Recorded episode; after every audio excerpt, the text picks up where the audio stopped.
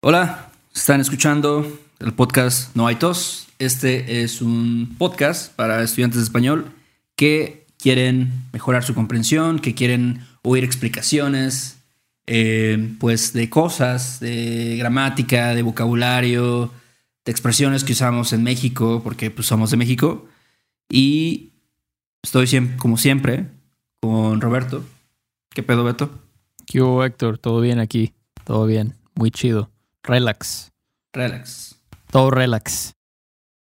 Este. Pero bueno, hoy vamos a hacer, vamos a hacer un episodio diferente. Nunca lo hemos hecho realmente. Es, vamos a hacer un episodio respondiendo a los correos que nos han enviado durante los años, ¿no? Sí, la bueno, verdad es que. sí. años, yo creo que diría durante los meses, ¿no? Ah. Es que la verdad, yo estaba viendo estos correos, Héctor, y déjame decirte que algunos son del año pasado. Mm, Y creo que uno, creo que es del 2018 por ahí. pa' la madre. No voy a decir, sí, la verdad es que somos medio maletas para esto, pero estamos, vamos a mejorar esto, ¿no? Sí. De responder más rápido los correos. Quizás, no sé, una vez al mes hacemos uno sobre preguntas. Pero bueno, son como cinco o seis preguntas que nos enviaron, que pues a veces también respondemos directamente, ¿no? En el correo. Pero Sí. pues a veces se nos va, entonces hoy vamos a ver esas preguntas. Y creo que también son cosas que son de interés general. O sea, como que hay cosas que sí vale la pena mencionar, digamos, para todo el mundo, porque seguramente muchos tienen esa misma duda. Sí, claro, si no, no las pondríamos aquí definitivamente. Si es algo muy, muy personal, muy particular, mejor solo lo respondemos, pero bueno. La primera es de Rick, nuestro amigo Rick. Ujú. Dice, I think an episode especial on olvidar, olvidarse de, and olvidarse would be helpful. When do you use one form versus the others? It's my understanding that only the reflexive form requires de as a preposition for the object, but the non-reflexive and backwards forms of the verbs not using a preposition before the object, okay? This is a source of confusion for many learners as sometimes they hear the de being used and other times not. ¿Qué piensas de esto, Héctor? Pues sí, tiene razón. Sí. Yo creo que eh, hay dos formas que usamos más comúnmente, por lo menos en México, ¿no? Que es olvidar y olvidarse. Sí. Eh, también he oído olvidarse de, pero creo que no Sí. tanto. O sea, como que es algo que leería tal vez en un libro o no sé, a lo mejor en otro idioma, digo en otro idioma, en otro país, eh, dicen más, ah, me olvidé de esto. Pero Sí. creo que no tanto en México. De acuerdo contigo. Entonces, Rick, tú mencionaste tres, ¿no? Olvidar, olvidarse de y olvidarse. Olvidarse de, básicamente no lo usamos aquí. Nos suena un poco raro, pero quizás sea algo solo de México, ¿no? Entonces, este, y realmente significan lo mismo. Olvidar y olvidarse como un accidental reflexive, como tú bien sabes. Este, que por cierto, si, si quieren más información sobre accidental reflexives, tenemos el- un episodio sobre eso. Es el, episodio especial 3. Pero bueno, si tú dices olvidé hacer algo, I forgot to do something, es lo mismo que decir se me olvidó hacer algo, ¿no? Hay, no hay una diferencia realmente. No. Entonces, y ninguna de estas dos lleva la preposición. Sí. Entonces es solo que tengas bien cómo usar la estructura accidental reflexiva y el verbo normal. Si, si, si no quieres usar la versión accidental, pues es, es perfectamente común decir olvidé hacer algo, ¿no? Sí, olvidé. Olvidé mi chamarra. Ajá, bueno, aquí ya estamos hablando también de un, un sustantivo, ¿no? Puedes decir, olvidé mi chamarra, este, olvidé mi cartera o se me olvidó mi cartera en mi casa, etcétera. Sí, sí, sí, sí. Entonces son estas dos formas. Realmente, para responder a tu pregunta, las formas que usamos casi todo el tiempo son estas dos, olvidar y olvidarse como un accidental reflexive, y ninguna de estas lleva de. ¿no? Entonces, este, voy a, sí voy a decir que usamos más el accidental reflexivo. Es más común que yo diga, ah, se me olvidaron las llaves, Sí, en lugar de decir, olvidé las llaves. Sí. Es un poquito menos común, suena un poco más formal. Entonces, sí te recomiendo que domines esta estructura de accidentales reflexivos. Este, creo que vale la pena porque a- aparte los usamos con otros verbos, ¿no? Como se me, se me cayó, ¿no? Como hablamos. se me rompió. Se me rompió, exactamente. Se me rompió mi teléfono, se me rompió la computadora. Pero bueno, esa es la respuesta a tu pregunta. Realmente. Sí, y no hay, Este. y nuevo, no hay realmente una diferencia, ¿no? Entre decir olvidé o se me olvidó. Exacto, nada. Nada de diferencia, pero es un poquitito más común decir se me olvidó. Claro, claro. No sé por qué nos gusta como victimizarnos. Ajá. No echarle, hacernos echarle la culpa a otra cosa. Exacto. Nos gusta eso, ya, ni me digas, pero bueno. Entonces, pero bueno, gracias Rick por tu pregunta. Siempre es muy chido este leer las preguntas que nos mandan. Pero bueno, otra pregunta, Héctor. Esta es de Mike. Ok, Ujú. dice: Hola, me fascina el podcast y gracias por todo. Ustedes me han enseñado muchísimo. De nada, Mike. Um, sé que ya tienen un episodio sobre le contra lo, pero creo que a lo mejor nos toca un episodio sobre cómo el orden de los pronombres de objeto indirect- directo e indirecto cambian cuando se combinan. Por ejemplo, se los dije y se los recomendamos. Creo que para muchos de nosotros, gringos, nos cuesta saber cuándo es un verbo reflexivo y cuándo no. Recuerdo que mencionaron que no es una buena práctica memorizar una lista, es mejor entender el concepto, pero aún así no agarro la onda con eso. Por ejemplo, mandar me parece que sería un verbo reflexivo, pero sé que no lo es. Ustedes son muy buenos para explicar estas cosas de una manera entendible, por eso creo que sería muy valioso. Muchísimas gracias por todo, se los agradezco. Este, buena pregunta también. Yo creo que mira, lo de te vamos a vamos a ayudarte con lo de los el orden de los pronombres. Este, porque eso es fácil, te podemos responder rápido en unos minutos. Lo de los reflexivos vamos a hablar más en el futuro en un episodio Sí, sí, sí. ya- completo. ¿no? Como que sí requiere ir más a fondo en, en el tema. Ándale, ándale, exactamente, exactamente, meterte más a fondo. Pero bueno, la respuesta es, es lo que le llaman el RID rule en algunos libros. RID rule, R-I-D, es como reflexive, indirect, direct. Entonces, cuando tienes más de un pronombre de objeto, esa es la regla que vas a seguir. Por ejemplo, si tú dices I gave it to you. ¿cómo traduces eso a español? Te lo di. Te lo di. Ujú. El RID rule dice que primero es reflexive, ok, no tenemos un reflexive pronoun aquí. Después indirect, sí tenemos un indirect, Sí. que es te, to you, y tenemos el directo, que es lo. Entonces vamos a, vamos a hacer indirecto y después directo. Te, lo. te lo di. Ujú. Entonces la regla. Este, otro ejemplo, si dices, if I had given it to him, he would have paid us for it. Ujú. Ajá, Ok. Ese está más perro, ¿no? Algo así. Ah. un poquito más, un poquito más, yeah. Por ejemplo, if I had given it to him, si se lo hubiera dado, he would have paid us, Ajá. nos lo habría pagado. Ándale. ¿no? Exactamente. Entonces, de nuevo, vamos a analizar. Si se lo, se es un objeto indirecto. Sí. Him, en este caso, ¿no? Sí. him y lo es el objeto directo, it. ¿Ok? Entonces volvemos a la misma regla, la regla del RID rule. Reflexivo, indirecto, directo. Igual cuando dijiste, o cuando yo dije, he would have paid us, nos, lo.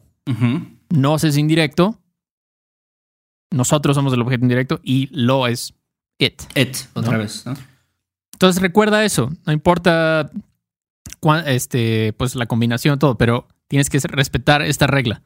De reflexivo, indirecto, directo. ¿Cuál sería otro? Un último ejemplo, Héctor.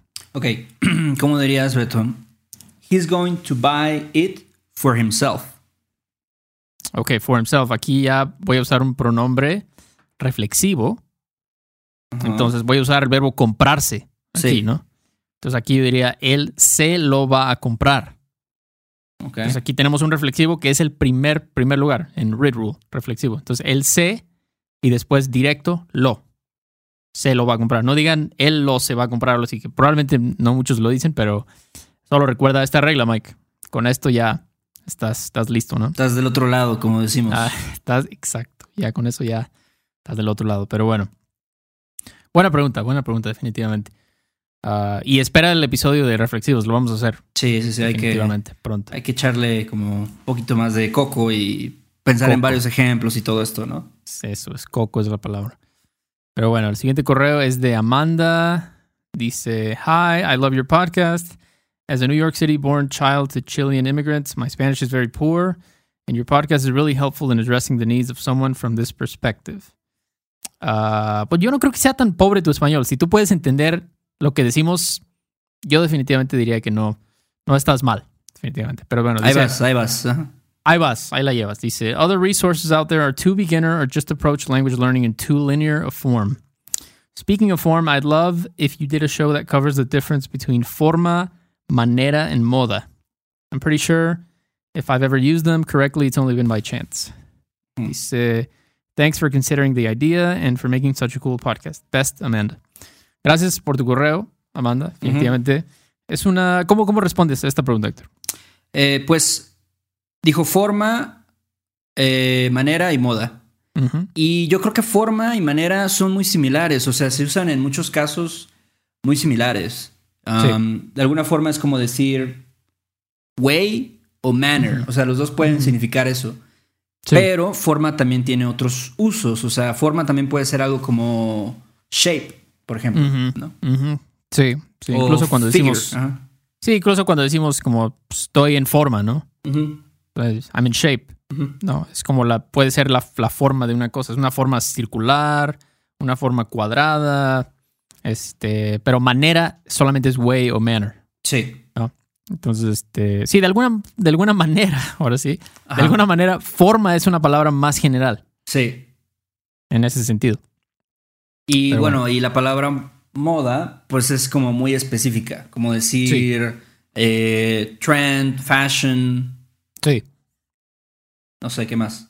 Style, fad, no, puedes decir como, no sé, los, los, este, los pantalones de mezclilla están de moda, ¿no? Ándale. Ya. Bueno. pero- Siempre, siempre, Bueno. han, siempre han estado de moda, yo creo, los pantalones. Creo que sí, sí, sí, sí. Tal vez, tal vez ahorita no necesariamente están de moda, pero puedes decir también, este, es una moda ahorita, este, escuchar música de pop, no sé. Creo que no es una moda. Tal vez como dices. Es una moda comprarse un Peloton, por ejemplo. Ah, y eso es una, eso está de moda ahorita. Ujú. Es una moda. Este, entonces, pues sí, esa es la diferencia, ¿no? Forma y manera son más similares. Moda es otra cosa completamente distinta. Ándale. Esa es la respuesta a tu pregunta. ¿Cuál otra, Héctor? Ok. Eh, Daniel. Daniel dice. Hola Roberto y Héctor. Él escribió: Eso es Daniel, pero sería como. ¿Soy Daniel o.? Sí, sí, yo diría No. soy Daniel. Ok, cerca de Rochester, Nueva York. Hoy estoy ocupado palear 25 centímetros. Aquí, ¿qué quiso decir? Como estoy paleando, ¿no? Sí, yo creo que paleando, exactamente. Estoy Ajá. ocupado paleando. Ah, ándale, exactamente. Estoy ocupado paleando. Sí. 25 centímetros de nieve de mi entrada. Entonces, eso yo creo que sí fue a principios de año o algo así, ¿no? Ya- Sí, ¿ves qué te digo? Sí. Que ya tienen tiempo, ya tienen tiempo, Héctor. Bueno, afortunadamente tengo sus podcasts por la diversión. Aquí diría por diversión, ¿no? Sí. For sí. fun. ¿no? O, o para divertirme. Para también. divertirme funciona también. Eh, pensó de dos sujetos posibles. Aquí lo que quiso decir, pensé en Ajá, dos temas. Dos temas. Dos temas Sí, posibles. dos temas. Subjects. ajá. Para un episodio especial que contra cuál y usos de off con doble Ujú. F. Mientras escribiendo esta nota, aquí yo creo que quiso decir mientras escribo esta nota, Ujú.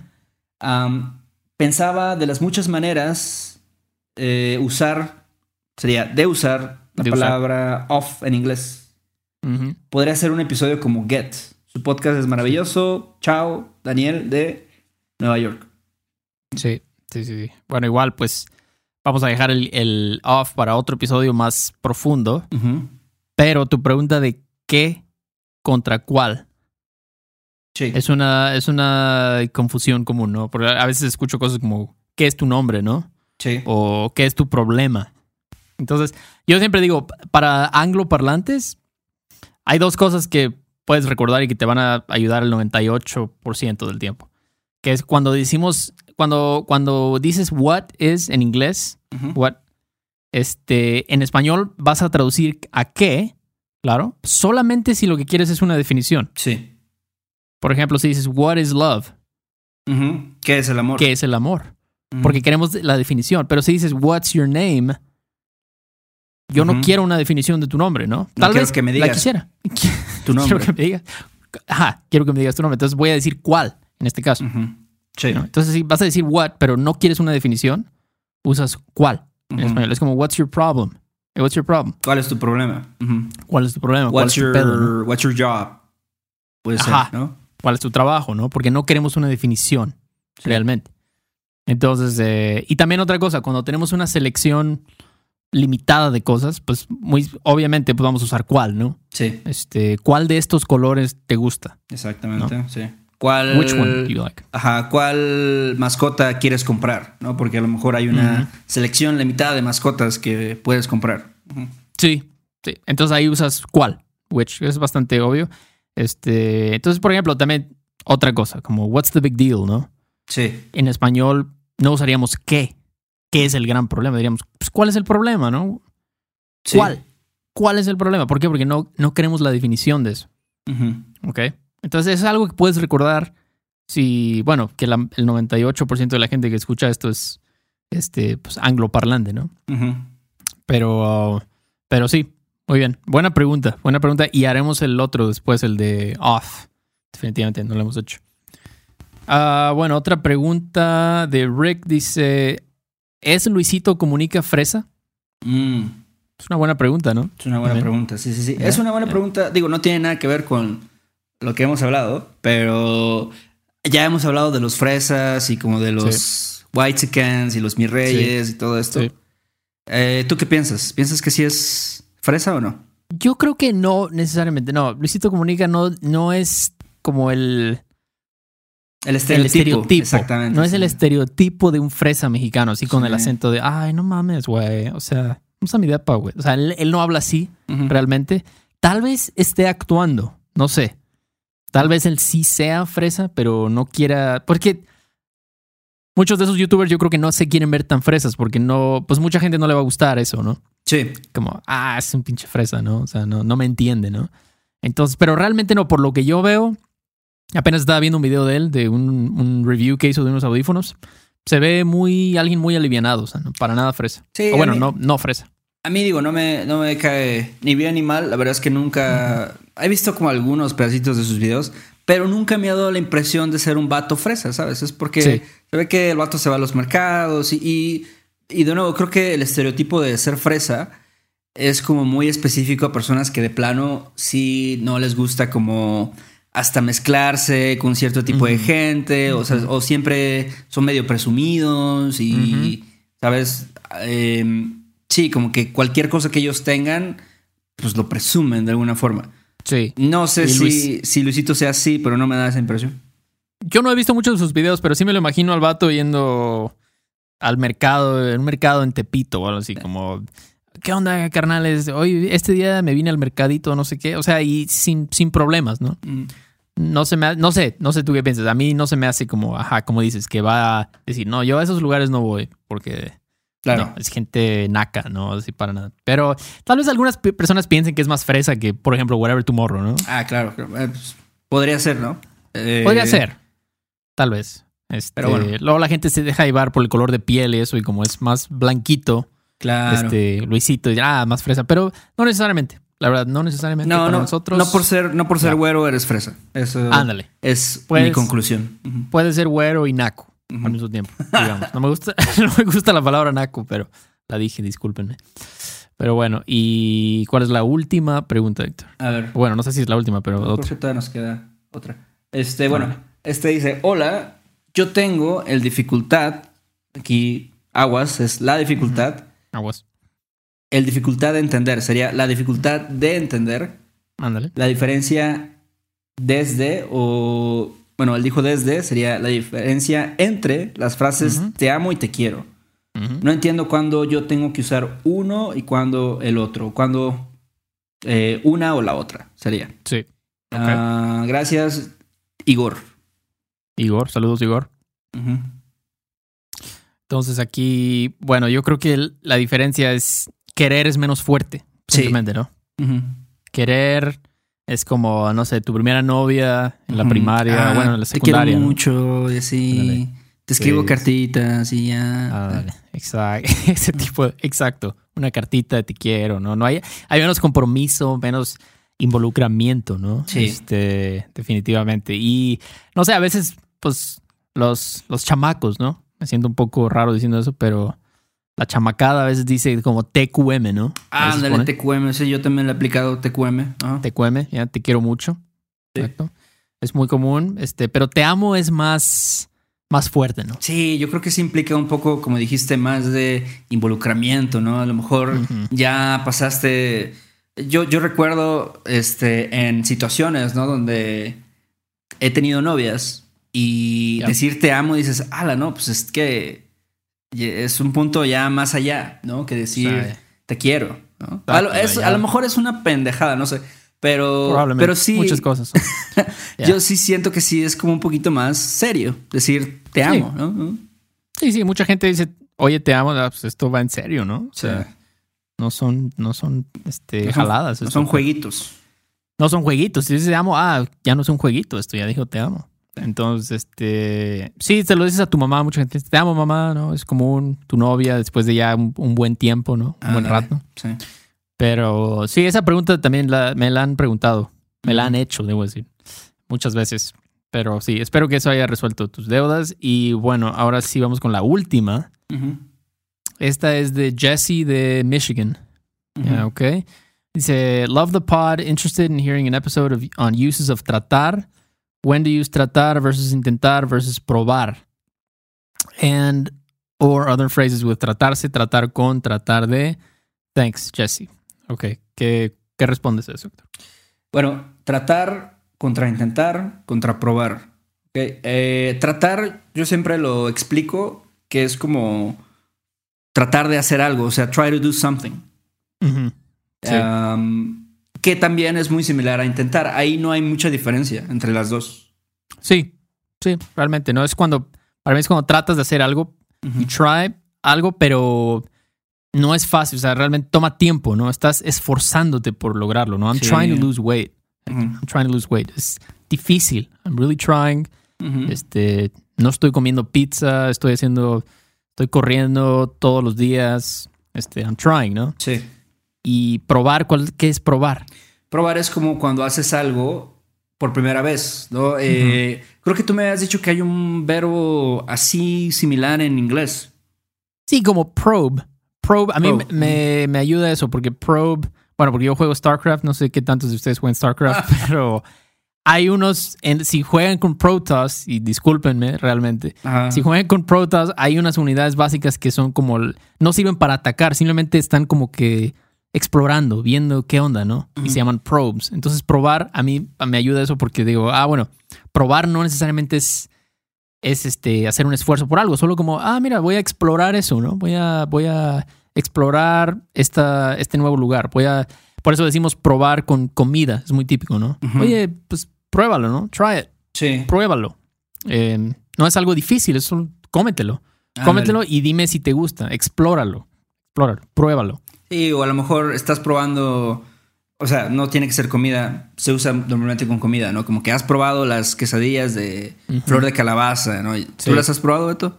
Yo fíjate que no y quiero, la verdad es que quiero, sí.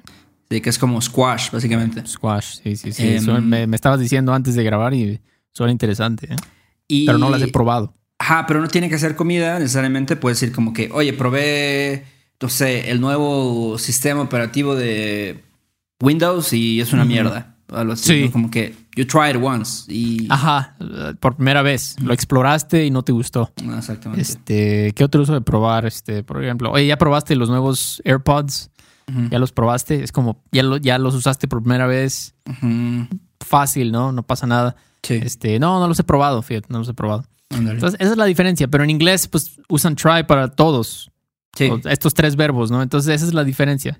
Tratar e intentar es tratar de hacer algo con un esfuerzo, esa es la palabra, como real, realmente tomar tu energía y hacer algo esforzándote. Y probar es solamente explorar algo. Así es. Eso es. Y este, sí, pero tal vez después también podríamos hacer otro con otros usos de tratar. Sí, porque, hay, hay, diferentes. Sí, sí, tratar, este, tratar con, por ejemplo. Tratar, no he tratado con él o no me trates así, ¿no? No me trates de engañar, no me trates así, exactamente, eso es. No Entonces, trates, no, con Ah, ya, ya, no me ah. trates. Ese es de. De. Este. Pitbull. No, no, no, estás mamando. Es de Pitbull, ¿no? es de Pitbull. No, no es de Pitbull, es de un. ese, sí es de la vieja escuela del reggaetón y me siento un poco. Este pues apenado que no, no sé el nombre. Eh, ahorita se me va, se me va a venir después de este episodio. pero- Pero búsquenla, no me trates de engañar. Esa es una buena clase de el verbo tratar. ¿Del general? ¿Es el general? Creo ¿El general? s- Creo, Creo. que sí. Sí, ahora me está llegando. Yeah. Pero decía Bueno, eso, es como no fin. me, no me trates de engañar, es como, este, no, es como uno, o sea, le está diciendo un hombre, no, mejor quédate tranquilo, no, no hagas el esfuerzo por, por salir y conocer mujeres y engañarme, ¿no? Sí, es del general. Sí, es del general. es el huevo. general, exactamente, ahí, ahí, este, chequenla, es una canción, tal vez para nostalgia, ¿no? Da un poco de nostalgia. Pero bueno. Pero bueno, este, bueno, ¿qué más, Héctor? ¿Qué más? Este, pues ya son las preguntas hasta ahora. Eh, luego ya, como dijimos, vamos a abordar algunos de estos temas un poquito más a fondo. Sí. Y bueno, si quieren obtener los show notes, ¿no? Con estas preguntas, con las Sí. explicaciones que dimos, ahí los vamos a tener en Patreon para que lo, Sí. lo vean. Eh, gracias a nuestros Patreons. Tenemos que agradecer a uno que se nos fue Sí, la vez fue. pasada, ¿no? Se nos fue. Sí, Ryan, Ujú. una disculpa, muchísimas gracias. Y también gracias por comprar la, este, perdón, el cubrebocas de No hay tos, de las rifas. Este, y una disculpa por no saludarte antes, pero muchas, muchas gracias. Y bueno, también Adam, Janelle, Janice, Josh, Kai, Maria y Issue Joe. Ujú. Issue Joe, Sí. es su nombre. Muchas gracias a ustedes. Es realmente gracias a los patrons que podemos pues, seguir haciendo esto, ¿no? Cada semana y este, investigando los temas y todo eso. Pero bueno, muchas, muchas gracias, Héctor. ¿Qué más? ¿Qué más? Este, saben que ahí tenemos más contenido extra en Patreon, ejercicios, videos, muchas cosas, muchas sorpresas. Gracias a las personas que, que nos escriben reviews en iTunes también, si pueden hacerlo, Yeah. los Yeah. agradeceríamos. Eh, también en YouTube saben que tenemos los videos, ya ahí este, hemos subido ya más, ya estamos más o menos al corriente. Cada semana, cada semana este- hay un video, se los Sí. garantizo. Entonces, saludos si están viendo en YouTube. Denle un like, por favor, suscríbanse. No sean gachos, suscríbanse. Y también, eh, fíjate que han estado comprando la- el diseño de Hijo del Maíz, Héctor. ¿Cómo ves? Está bien, está bien, está pegando. Está pegando ese diseño. Me gusta, me gusta este- el diseño. Chéquenlo si quieren una camiseta con Hijo del Maíz. Creo que está chido. Pero bueno, eh, bueno, pues eso es todo. Cuídense mucho. Gracias por escucharnos y vernos. Y pues ahí nos vemos, ¿no? Sale, Beto, ahí nos vemos. Sale. Bye. Este episodio de No hay tos es patrocinado por Rosetta Stone. Si además del español deseas aprender otro idioma y no sabes cómo empezar, Rosetta Stone es la mejor opción para ti. Es una forma inmersiva y progresiva de aprendizaje que usa imágenes, historias, diálogos y más para ayudarte a comunicarte con fluidez en el idioma que quieres aprender. Además, tiene la mejor tecnología de reconocimiento de voz para obtener retroalimentación de tu pronunciación. Está disponible desde tu computadora, tu tablet y tu teléfono y puedes hacer las lecciones en línea o descargarlas para completarlas sin conexión a internet cuando quieras. Con la membresía de por vida puedes pagar ahora y nunca tendrás que volver a pagar una cuota de renovación. Nosotros sabemos que aprender un idioma nuevo puede ser abrumador, así que deja que Rosetta Stone te guíe en el proceso. Por un tiempo limitado, puedes tener acceso de por vida a los 25 cursos de idiomas que ofrece Rosetta Stone con un 50% de descuento. Canjea hoy mismo tu 50% de descuento en rosettastone.com diagonal tos. rosettastone.com diagonal tos. ¿Estás listo para convertir tus mejores ideas en un negocio en línea exitoso? Te presentamos Shopify. Tal vez no lo sabías, pero nuestro podcast More Than Mamis es un negocio y lo empezamos por supuesto para desahogarnos y hablar sobre la maternidad, no para convertirnos en expertas de ventas y del e-commerce. Así que sí, necesitábamos ayuda para vender nuestro merch y poner en marcha nuestra tienda. ¿Y cómo suena con Shopify? Llegó otra venta. Shopify es la plataforma de comercio que está revolucionando millones de negocios en todo el mundo. Ya seas un emprendedor desde tu casa o desde donde sea, Shopify es la única herramienta que necesitas para iniciar, administrar y hacer crecer tu negocio sin dificultades. Con Shopify puedo gestionar pedidos, envíos y pagos desde cualquier lugar, brindándote toda la información y estadísticas de tus ventas al detalle. Regístrate para un periodo de prueba con tan solo un dólar al mes en shopify.com barra sonoro, todo en minúsculas. Minúsculas. Ve a shopify.com barra sonoro para llevar tu negocio al siguiente nivel. Shopify.com barra sonoro.